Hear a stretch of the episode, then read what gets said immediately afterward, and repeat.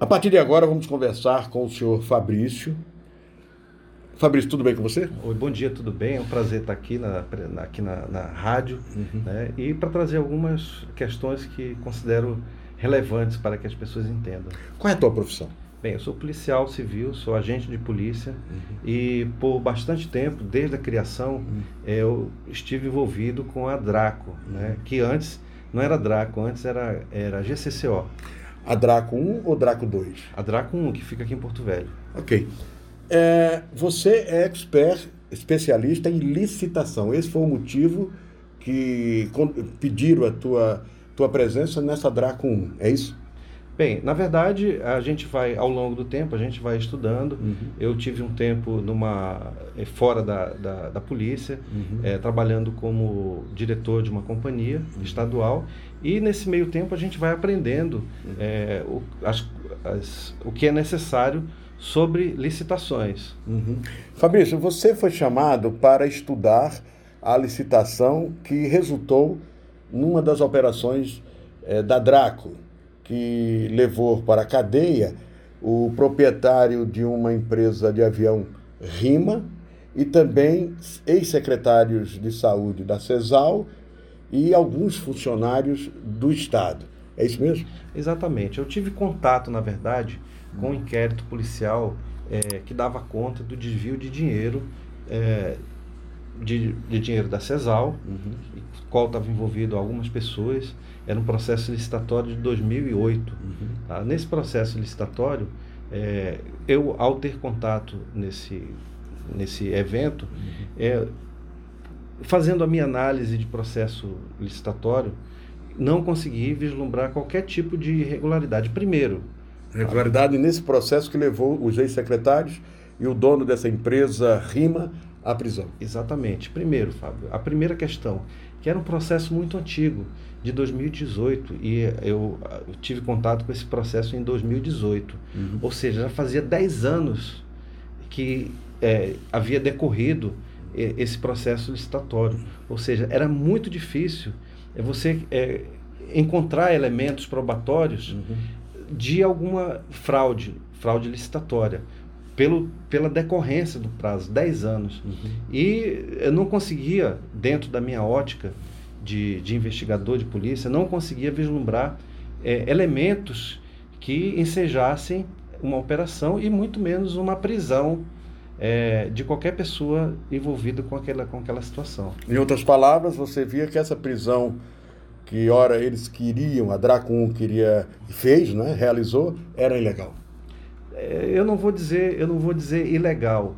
Eu vou dizer que dentro da minha ótica, dentro uhum. da minha visão, é, os elementos eram muito fracos para fazer uma operação uhum. e muito mais fracos ainda para pedir prisão de qualquer pessoa que tivesse envolvida ali naquela situação. O que você acha que levou a eles, não é? E se você puder citar o nome desses que estavam envolvidos nessa operação, melhor ainda, não é? Que levou a Draco 1 a cometer essa, vamos dizer assim, essa fragilidade desta prisão? Bem, eu não sei te falar, mas eu, é, eu acredito que a cobrança hum. por resultado, né, a cobrança em, é, em fazer operações, a cobrança em deflagrar uma operação, uhum. criou ali uma, uma intenção hum de que mesmo que não tivesse elementos necessários, fosse feito algo que resultasse em prisões. Uhum. A minha ótica era essa. Você, é, a partir desta operação, pelo que eu soube, confirme se puder, por gentileza, você ficou mal visto dentro da Draco 1, porque, segundo nos passaram, é, você seria a pessoa, eles achavam que você seria a pessoa que avisou ao ex-secretário Pimentel né, desta operação? Alertou? Exatamente. É, eu fui acusado em determinado momento lá, quando houve a mudança de diretor e entrou o diretor Vital, uhum. eu fui acusado, inclusive eu registrei uma ocorrência policial uhum. é, de calúnia em que o delegado afirmava que havia vazamento de informações. Delegado? Vital. Doutor né? Vital. Delegado Vital.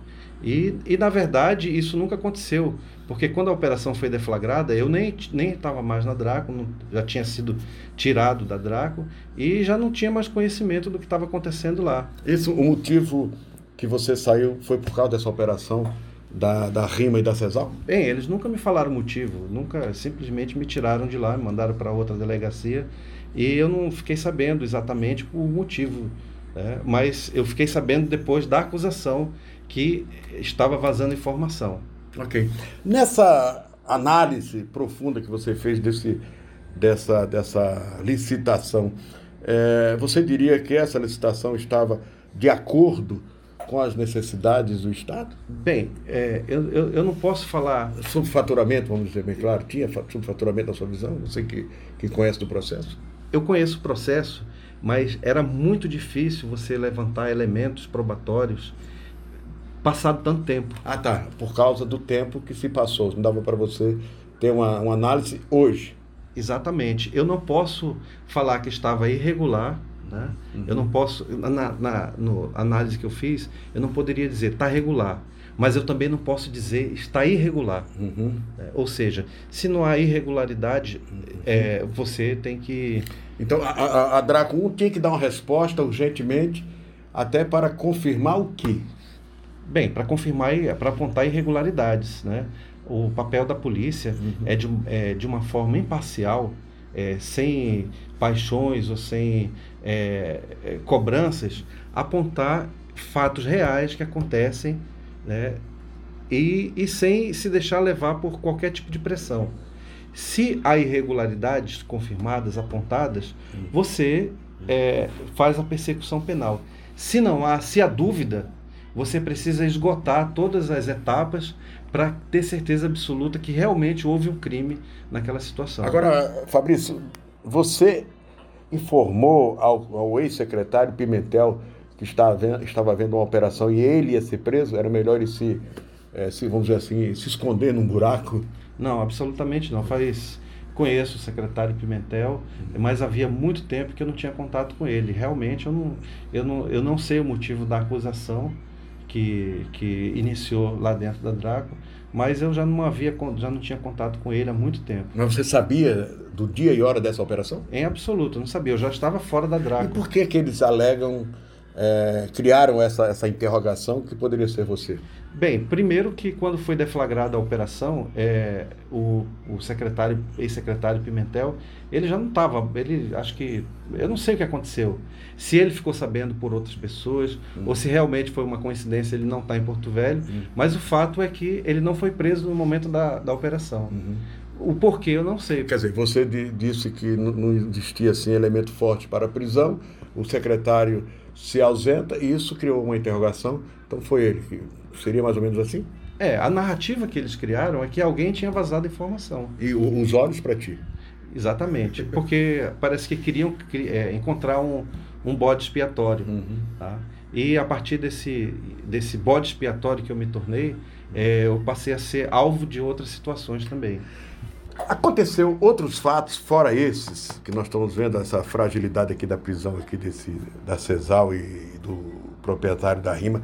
Aconteceu outros fatos que você presenciou quando agente da Draco? Bem, um outro fato ocorrido foi esse, esse eu considero até mais grave.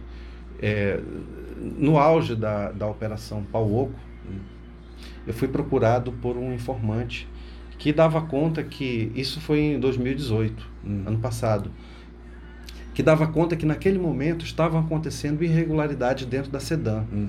né, como é, pedido de propina é, para facilitar algumas ações lá dentro. Esse informante me procurou e de imediato eu procurei o Dr. Júlio César. Hum. Na mesma hora que o, o, informante havia me procurado, já fui tentar levar as informações para o Dr. Júlio César. Hum. E, para minha surpresa, né? O doutor Júlio César é, foi comunicar ao Ministério Público a, a incredulidade dele sobre as informações. Hum. E um outro delegado, o delegado qual, com o qual eu trabalhava diretamente, é, me repreendeu porque eu havia levado as informações para o doutor Júlio César. E até hoje não foi tomada nenhuma providência com relação àqueles fatos criminosos que estavam acontecendo dentro da SEDAN naquele momento. Dá para relatar esses fatos? Bem, era pedido de propina de funcionários uhum. é, é, sobre é, Altex, uhum. autorização de extração. Uhum. Né? E, extração de madeira. É, extração uhum. de madeira. Uhum. Eu, eu, não tinha muito conhecimento. Técnico, né? mas sabia que é, tinha pedidos financeiros. De propina lá dentro da SEDAN. Isso trazido por um informante. Tem algum nome, tu lembra, não? Não, não tem, porque o informante, ele, ele me falou na época, ele me falou na época que levaria nomes, que contaria o que estava acontecendo lá dentro. Uhum. E essa informação eu levei para o delegado Júlio César, que estava trabalhando na Operação Pauoco. E até hoje nada foi feito. É, nós soltamos recentemente alguma, uh, algumas, alguns áudios que até repercutiu no Estado e no Brasil. Você reconhece alguma uma daquelas vozes que nós que saiu no ar, que foi para a rádio, foi vinculado na nossa emissora, no nosso programa? Bem, a voz assim que eu conheço absolutamente pelo contato é do Dr. Júlio César, do uhum. delegado, né? É uma voz que realmente era a voz dele. Ok. Para encerrar, esse caso da, da, da Cesal com essa empresa de avião que é a RIMA, você acha que, na sua opinião, como técnico, como policial, que houve aí uma, vamos dizer assim, não precisava ter acontecido? Bem, é, acredito que não deveria não, falando ser... pelo, pelo, pelo processo que você leu lá, pelo, pela licitação que você é, estudou, vamos dizer tá. assim. Acredito que não deveria ser da forma como ocorreu. Uhum. Né? Deveria, as pessoas deveriam ser intimadas para dar explicações, deveriam dar, ser oportunizadas a se defender, uhum. né? e de forma é, não tão tão rápida, agressiva, agressiva, de, ser deflagrada uma operação, porque as pessoas já não estavam mais é, no poder. O Pimentel já não era, já não ocupava cargo nenhum. Não, né? Né? Os demais também não. Então foi, acredito que houve uma precipitação muito grande. Ok.